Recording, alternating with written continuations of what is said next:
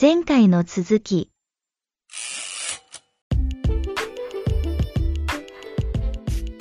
皆さんこんばんは S アクシスです第1回目に引き続き、えー第2回目葵ちゃんと一緒にジノにいろんな質問を続けていこうと思います、お願いします。お願いしますさっき言ってたあの韓国ってドラマが結構昔は恋愛ものが多かったみたいな言ってたじゃないですか。あのー日本と韓国のこう恋愛の恋愛観とかの違いとかってあるんですか、恋愛観の違い、うん、私の印象を言ってしまったら少し、あの、何者かに攻撃されてしまうかもしれないけど、めちょっと印象ですよね。印象を言ってしまったら、はいやっぱり男性と女性の力関係が少し日本と韓国は違うかもしれないなと思います。やっぱり韓国の方は女性の方が力が少し強い。ほうほうほうほうほそれに引き換え日本の方は少し男性の方を称えるそういう文化がもうちょっとあるのかもしれないな。うああじゃああの、ね持ち上げるじゃないけど男性の一歩後ろに下がって女性がいるっていう日本よりは、韓国は女性が引っ張っていくみたいな感じですか？あーもうちょっと、うん、もうちょっと、うん、ももうちょっとそういうことがあるかもしれない。例えば、日本の方は女性であればこういう態度であるべきとか、女うんうん。一番ちょっと驚いたあ意外初めて聞いたあの言葉女子力という言葉あるんじゃないですか日本日本であるある女子力ってなんだろう？上司の力？みたいな。でもその意味を知ってからはあ女性らしさ？そういうおとなしい女性のそういう姿？を多分あ指すんですよね。うん、うん、そうそういう言葉もないし、あ韓国で、こう言葉ももちろんないし、そういうことを言ってしまうと、多分たくさん女性の方々から攻撃されてしまうって思う、めっちゃ強い。うん。なので、そういうことは簡単に言えないですよね。あの女子だからこれをした方がいいよとか。うんうんまあ、恋愛だけじゃなくて、本当にまあ社会全般にあると思います。うーんじゃあ韓国の男性陣は日本の男性陣に比べて優しいんですか？優しくなるしかない。みんな、あのそ一定のレベルがありますよね。あの、はい恋愛をするものだったら、これぐらいの、あの、んあの文化人というかな、あの文化の様式を整えてから恋愛をすることが必要です。なんていうかな。うんうんあの恋愛をする男はこれぐらいのあのセンスは保ってあの女性に接するべきということがありますよね。それは優しさ的な意味、そう優しさとしてこれぐらい基本だろ？あの恋愛するものだとしたらみたいな。あなるほどなのでまあ逆から見たら優しいなと感じるかもしれない。あーでも韓国としてはそれは一定の基準をクリアしてないと恋愛すべきでないみたいな感じってことですそう多分あこれぐらい基本だからみたいか、な。うん、必要だよねみたいな、うん。マナーレベルって言葉が近いんかな。そうそうそう。でそれが、まあ、場合によっては日本の女性の目線からしたら優しいと思うかもしれない。うーん。うん。最近ジノから結婚報告を受けたわけですけど。えこれこれ話していい話？ああ、その通りです。もう4ヶ月経ってますね。5ヶ月。そっか 4, 4ヶ月5ヶ月経って、その結婚生活も日本はね体験はしたことないと思うけど実際に近くで聞いたりしてて違いとかってある？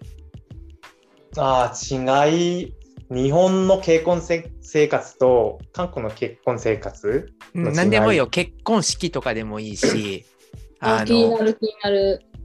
なんかなんだろうな家庭の役割分担とか、ああ、じゃあ結婚式から始めたら少し話しやすいかもしれない。うんうん、改めてちなみにおめでとうございます。ありがとうございます。ありがとうございます。ほぼ5ヶ月経ってますけど、結婚式としては、多分日本の結婚式の方がより楽しくて、いいろいろ、いろいろな催しが揃ってると思います。韓国の方は1時間弱ですよね。短いな。短くて、まあ、コンパクトですよね。あの、あ、あの人知ってる、呼びましょう。あの人会ったことある、呼びましょう、みたいなことで、たくさん呼びますよね。仕事で関わっている呼んで、招待状送って。なので、もう何百人くらい訪れます。結婚式場に。えーすっごいな。すごい人数になって、すごい。500人ぐらいですか？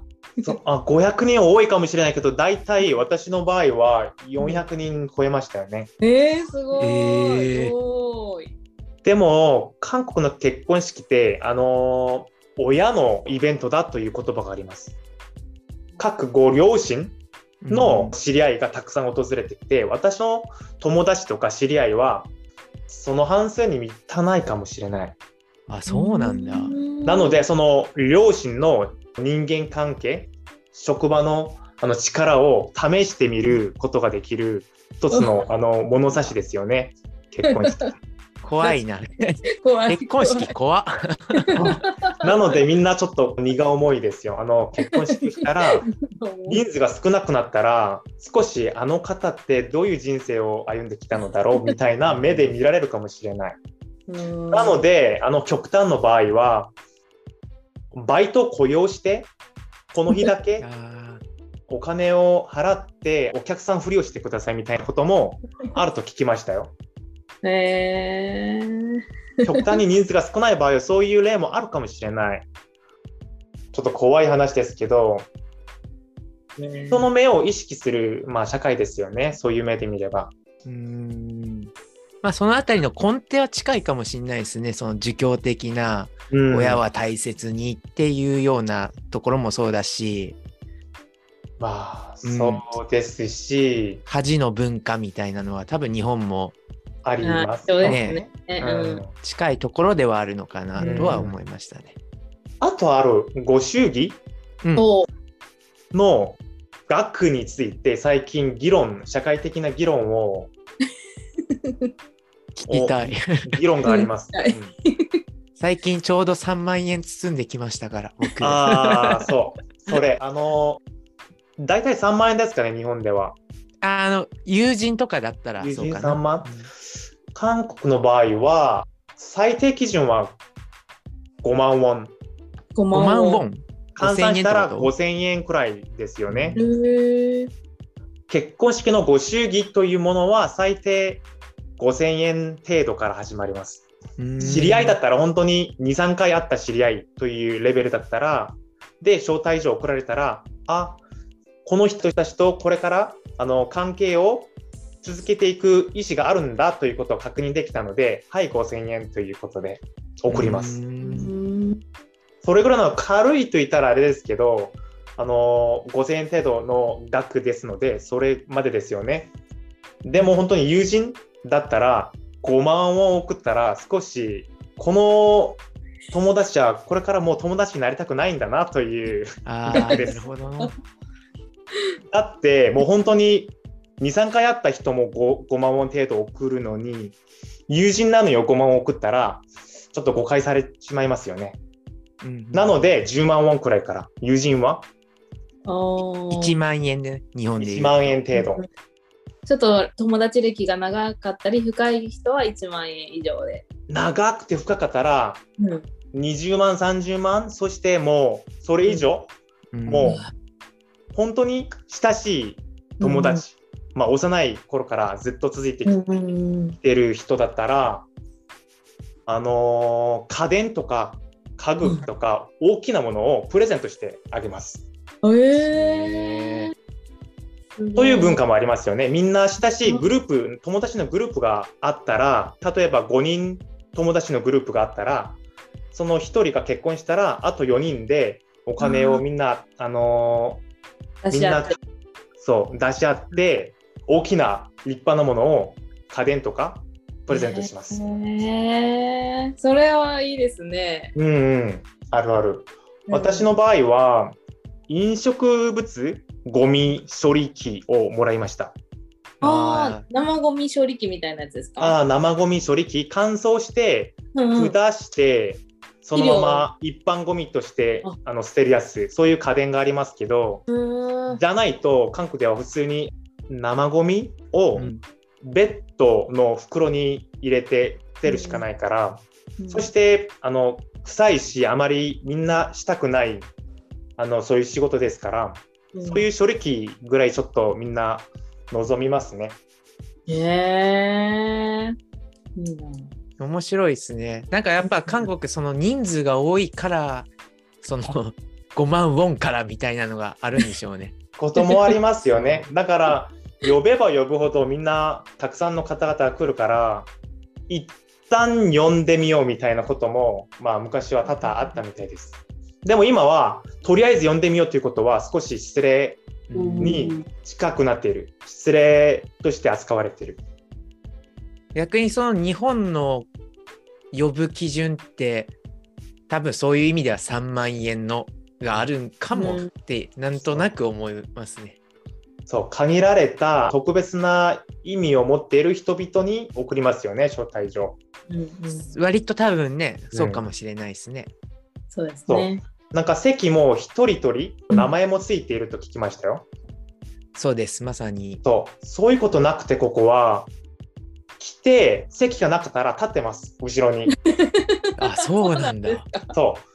そして、式場があまり立て込んだら、もうご飯食べに降りようみたいな、みんなご飯食べに行きます。へえ式が行われてる途中であっても、まあ、あ式場いっぱいですし、今おお腹空いたから、もう食べに行こう、そして食べて帰ります。へえ。なんかすごい成人式ぐらいのふわっとした感じなんだ。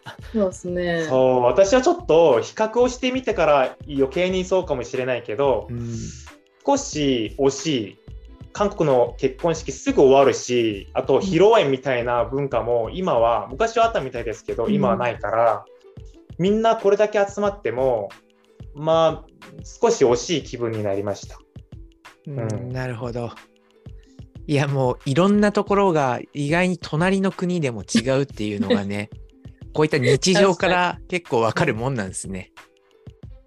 じゃあ次ちょっと僕からも質問いいですか？どうぞ。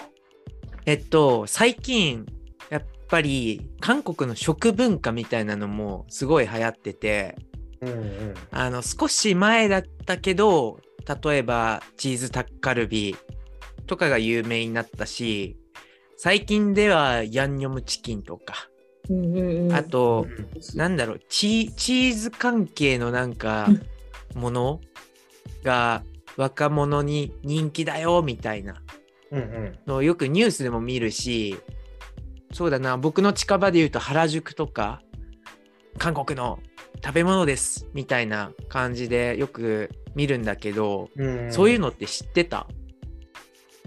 知ってた。あの、日本にいる間もたくさん人気があるということは聞きましたよし、聞きましたし、2015年ぐらいの話よねそれはうん、じゃあ私の場合は名古屋にいた時。名古屋いる時か。19年、20年、まあ、21年。うん。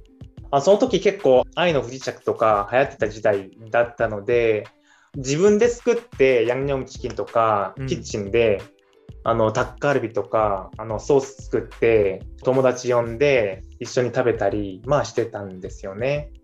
なるほど。えじゃあ逆に今韓国でこんなん人気っていうのあったりするん？この食べ物といったら、パッと思い浮かんでないけど、最近の食文化の一つとしては、作るんだけど、うん。すでにできているものをスーパーで売ってる。材料をすべてあの一つのパックに入れて、この例えばタッカルビとしたら、野菜、タッカルビに入る野菜とか肉とか、あのだしとかそういうものを全部一つのパックに真空包装うんをして、もう一つの工場から出たもののように用意されてる。なんか日本で言うとレンジでチンみたいなやつだったり、えっと、もう温めるだけ、ボイルするだけみたいなことか。に近いけど、それを材料だけ用意されていて、それものを買って料理をするあ、の料理はするんだ。あのそう。材料とその材料ごとの大きさとか容量は決まっているからもう別に測ることもないし便利だけどガスのガスレンジの上で料理をすることは必要。料理の腕は必要。うん、あ腕はいる。腕はいるんだ。え、それは包丁を使ったりとか？そう。使う。使あう使うんだ。例えばネギとか玉ねぎとか全部そのまま入っている。でも包丁使ってだから料理の腕は必要。あなるほど。なんかどちらかというと宅配サービスに近いんかもね。う。ん。夕食セットの材料だけを送られてくるのが、そうそうそうそう決まった容量で、ううん。んえーそれをスーパーに売ってあるってことですか？それがたくさん人気ありますよねみんな、ねあのもちろん出前も昔からあった文化でありますけど、出前ばっかりではもう出費が増えすぎるんで、うんうんそういう、まあ、節約傾向もあるうん人々に対し,、としてはもうそういうパックを買うのがお得ですし、もう便利ですよね。あーなんか日本でも最近あるんですよね。あの韓国の鍋セットじゃないけど、うん。麺も入っててだしも入っててあと材料だけ買ってくれたら OK よみたいな。そう。そういう名前がミルキットという名前で呼ばれてますけど、ミールキットね。そうミルキットそのままなんか。日本にもミールキットってありますねあるある。ねやっぱコロナなんかな、それって。あその影響もあったかもしれない。あの店に行くのは、まあ、抵抗があるかもしれないからそういう接触を減らす一つの機会、チャンスとしてそういうミルキットを利用して料理をする人が多いかもしれない。うん私のワイフは料理がとても。まあ訂正しなくていいかな。何？そっちの方がなんかダンディーな感じするから。うん、えワイフってあれ？韓国語でなんて言うんですか？ワイプ。あワイフって言うんや。そう。え自分のワイフなんて言うの？妻？妻？あ妻。奥さんとかじゃない？うん、奥さんとか妻。私の奥さん？あの人の奥さんに奥さんと言わない？正式は多分妻かな。妻、うん。まあ確かにね、妻かな。私の妻はじゃあこれだよね。私の妻はいいな、いいな。料理が自信がないみたいです。うん。のでこの前あの結婚してこの新しい家にあの私の職場の同僚を呼んであの食事を提供したんですよね、うん。うんそういう文化があります。あの新婚夫婦に対しとしては、あの親しい人々を呼んで一緒に食事をするということがあります。新しい家で。で、その時に料理は下手だからということは私の言葉じゃなくて妻の言葉で下手だからミルキットを買ってそれあの温めたり少しだけ手間を入れたら簡単に出来上がるよねということでタッカルビとか作りました。まあ本当は上手だけど奥さんはそう言ってるってこそう、とね。私の言葉じゃなくて、そ うちょっとそこ強調しとくわ。ということがありました。へえそうなんだ。でなんか私最近このさ韓国で流行ってる、えー韓国の袋麺か袋麺を今日手に入れてちょっと辛ラーメンとかそういうこと？えー、そうこれね多分ね今ねこれ知ってます？あ、どぐり。私のう大好物ですよ。え、えそうこれどぐりー、のぐり。美味しいんですか？あの麺の感覚が太くて、うんまあ、ラーメンとうどんの間ぐらいかな。へえそうなんでだ。、麺がとても弾力あって、うん、私のラーメンのリストの中で、まあ、上位ですよね。ベスト3ぐい。らいですか3ぐらいになりますよね。すごい食べてみるの楽しみ。あとなんかもう一個これああ、そう。サリ。サリ麺。あれはまさに麺だけですよね。そうなんかうどんのうどんじゃないわお鍋の締めに使えるっていうのでそうそうそう。いろんな、まあ、ソースが余った時にも入れられるし、まさにタッカルビのソースに入れて一緒に食べるのもありだし、へえタッカルビにも入れれるんですね。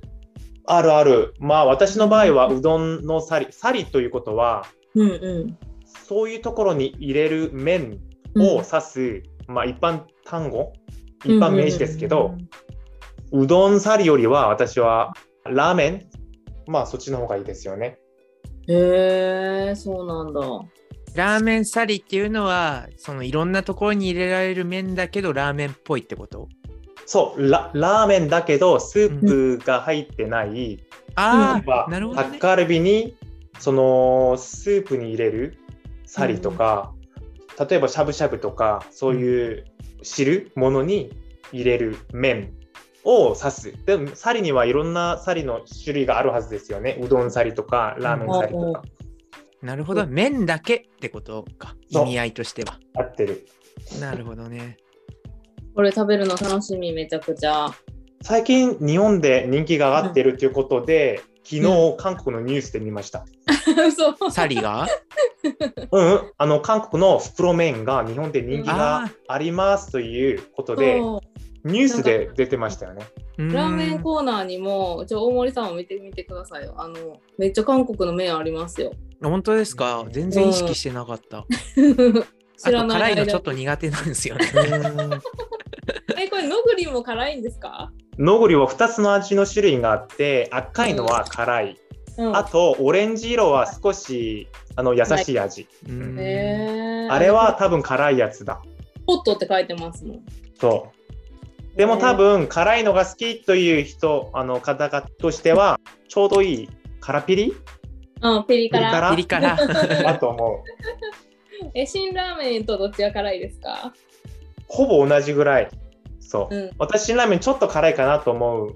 でもあ。辛くても美味しいかな。美味しい。うんれぐらいのレベルだから、私15年香川でうん。交換留学した時と、うん。19年名古屋で働いた時と比べたら、うん。確かに韓国のあのラーメンがうん。スーパーで見かけるようになった。そうですよね。めちゃくちゃ多くなってると思その間にも変化が感じられますね。うう。うんうんうんそうですよね。2015年かどうかは覚えてないけど、昔は多分今、日本で一番有名な袋麺って辛ラーメンだと思うんですけど、ううんん、昔は辛ラーメンすら聞いたことなかったから、うんそうなんかすごい一般化したなとは思うな。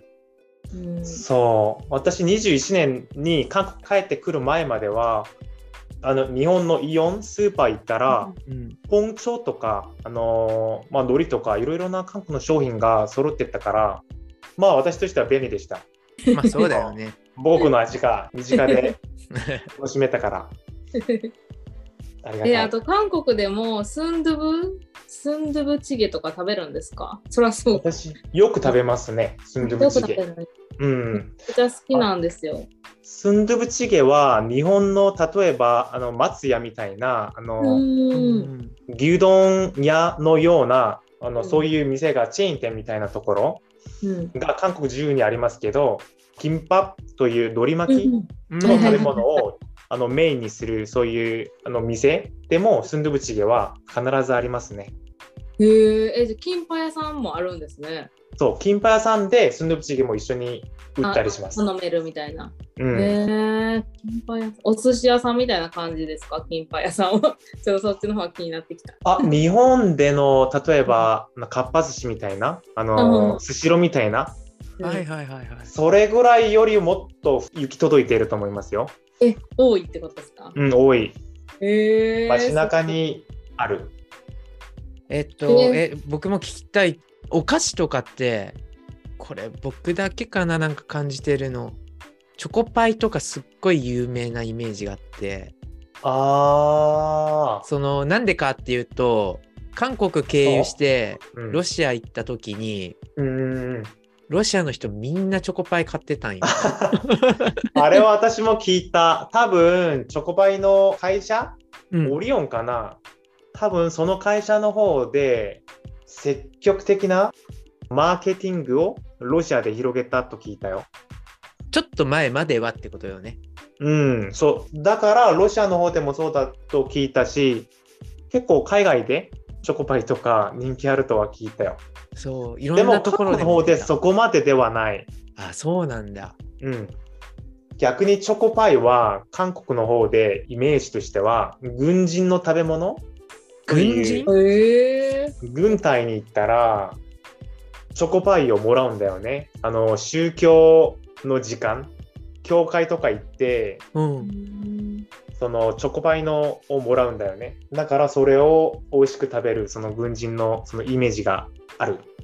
え、軍人がうん教会、キリスト教の教会に行った時にもらうってこと？そう。教会に行ったり、お寺に行ったり、そういう活動の時間がある。日日お寺も含めてか。うんうん。いろいろな、いろいろな宗教の、あの、時間があるんだけど、うんその宗教活動の時間で必ず何かをもらうんだよね。だから。軍隊では他の社会の食べ物は禁じられているから、うん。その時間にその社会の食べ物をもらうと、とても感謝の気持ちになって、涙ぐみながら、え、ね社会の食べ物ってどういうこと？社会の食べ物っていうことは、そういうお菓子とか、うん。スーパーで売ってるもの、はいはいはい。そうそう、そういうものは軍隊に初めて入ると食べることができないからあ、なるほど。一般的に売られているものを勝手に買うことができないっていうこと、そう、最初の2ヶ月ぐらいのあの期間があるよね。うんその売店とかももちろん軍隊の中にも売店はあるけど、そういう施設を利用できない初めの2ヶ月ぐらいの時間がある。うなんだ般人を軍人化する教育の期間があるんだけど、その期間だけあの提供される給食しか食べられない。うんうんだから、あその日曜日になってチョコパイをもらって食べると、これって社会の味だなみたいなこと なるほどね。そういう意味合いですね。そういうイメージがあるよね、チョコパイは。ジノも、食べたえーっと、それ言った経験があるんよね。うん。あのー男性はみんな兵役うんの義務があるから、まさに11年前だったか。まあ、うん大学1年終えて、休学をして、2年間服務をして、また帰ってきて、2年生としてあの復学しましたよね。へえ2年間も。うん。まあ、うん正確には21ヶ月だけど、うんそれさえも最近18ヶ月にだんだん縮まってきた、縮まってきたと聞いたけど、うんうん。まあ大体1年生終えていきますよね、大学生なら。チョコパイか。え、チョコパイってロッテのチョコパイと同じ？あーロッテもありますし、でも元祖はオリオンみたいなイメージはあるんだけど、味は私は違いはないと思いますけどねものとしては同じ感じってことですね。うん、その感じ。多分私の舌は少し下手だからあまりその違いを区別できないかもしれないけど、私の舌では韓国の焼酎？うんうん。ソジュ緑色の瓶に入ったチャミスル？うん。チャミスルとか、うん。チョムチョムチョロムとかいろんなメーカーのブランドの焼酎がありますけど、みんな同じ色に感じる。あ同じ味に感じる。なるほどね。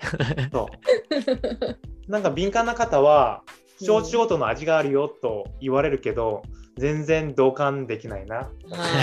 お酒の味はなんか難しいですよね、飲み比べうん。でもビールはわかる。あ、ビールわかる。ビールはちょっとこれは苦いなとか 甘いなとか少し違う味だよなってことがわかる。そっか。一時期めっちゃ私、チャミスル毎日飲んでましたよ。あチャミスルもちょっと強いから 味も苦いしと私はビール派だからそうビールが好きだからでも韓国にいる間はあ韓国人としてはやっぱり焼酎飲めないといろいろな飲み会についていけないから、まあその雰囲気に合わせて飲みますよね、うん。飲んだらなんか化学室の試験用のアルコールみたいな味がして 苦いと思いました。いや、なんかそのイテウォンクラスでも、あのちっちゃいあのとっくりみたいなのに、チャミスル飲んでたでしょ。だけですよ、みんなビールじゃないんやなと思ったんですけどね。基本焼酎から始まりますよね。うん。あともうちょっと焼酎とビールを混ぜて、そう。そうめ。うん。えー、そんなビ飲み方が。ビールを韓国語であのメクチュ、熱中。メクチュと呼びますけど、そう。麦のメクとお酒のチュおー。という漢字の単語なんですけど、だからソジュのソとメクチュのメを合わせてソメ、そえー。の飲み物になりますね。美味しいんですか、それは？喉越しがとても柔らかになります。ちょっと炭酸も入って、いやアルコールも薄まって、ちょうど美味しくなる。ソーメイクなら私もついていきますね、最初から。どんどん飲みます。マッコリは？マッコリも私大好きなんでだけど、少し少数派なんだよね。あ、そうなんだ。だから、僕にとってマッコリが、ポジションとして日本酒的なポジションなんかなって思ったんだけど。そうそうそう、そう、合ってる。多分、イメージとしてもそうだし、マッコリは地域ごとのマッコリがある。るから、地域ごとのブランドがあるし、日本酒っぽいよね。そういう確か。に。日本酒にも地域ごとに日本酒っていうのはありますもんね。そう。たなので、焼酎よりは、その、し商業化されてない。もうちょっと大衆化されてなくて、地域の味がそれごとにあるね。あと、それは多分私の推測に過ぎないかもしれないけど、マッコリは、あの、炭酸があって、うんあの長距離移動してしまったりすると、多分爆発するあの気泡が上がってきて 爆発するのかな、そういうこともある。危なる。ほどね。ありがとうございます。韓国の生活にね、なんか根ざした部分、いろいろ聞けたんじゃないかなと思います。いろんな豆知識知れました。うん、すごいためになったし、韓国にご飯食べに行ったらね、ちょっと参考にしたいですね。ですね。ううんん。じゃあ第2回はこの辺で終わりたいなと思います。ありがとうございました。ありありががとうございました。